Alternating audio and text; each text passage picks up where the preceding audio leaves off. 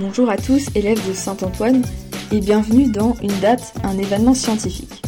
Aujourd'hui, 14 octobre 2023, il y a exactement 76 ans, le mur du son a été traversé par Chuck Yeager, dit l'homme le plus rapide du monde.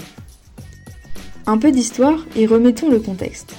La Seconde Guerre mondiale se finissait tout juste et les aviateurs et ingénieurs du monde entier entamèrent une réelle course à la prouesse aéronautique.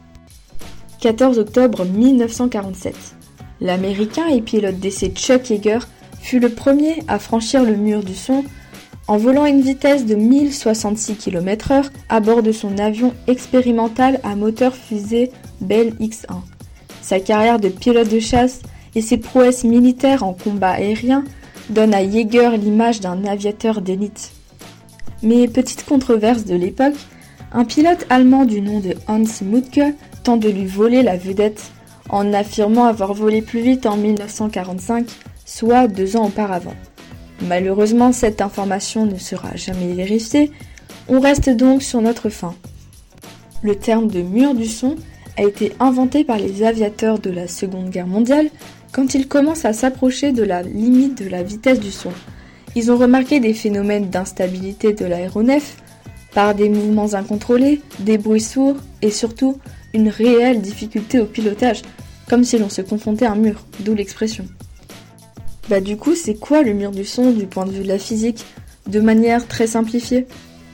Alors le mur du son est un phénomène physique aérodynamique qui en gros est caractérisé par l'atteinte d'une vitesse au moins égale à celle de la vitesse du son, soit 1224 km/h au niveau de la mer.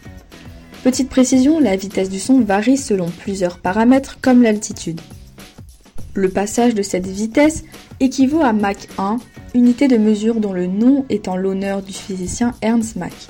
Le passage de Mach 1 entraîne un bang supersonique, ce qui désigne l'onde sonore créée par l'avion et qui est particulièrement bruyante. En d'autres termes, même s'il est rare de l'entendre, lorsque vous l'entendez, l'avion est déjà passé. Et aujourd'hui, qu'est-ce qu'il en est? Aujourd'hui, seuls les services de l'armée de l'air utilisent toujours ce phénomène lors d'exercices en haute altitude ou dans des cas extrêmes où il faut agir vite et donc voler vite. Certains avions expérimentaux sont même capables d'atteindre Mach 10, soit plus de 11 000 km/h. Toutes ces expériences, comme celles réalisées par Yeager, ont permis de faire évoluer l'aéronautique en rendant les appareils toujours plus performants. Merci à tous d'avoir écouté le podcast Une date, un événement scientifique sur le premier passage du mur de son.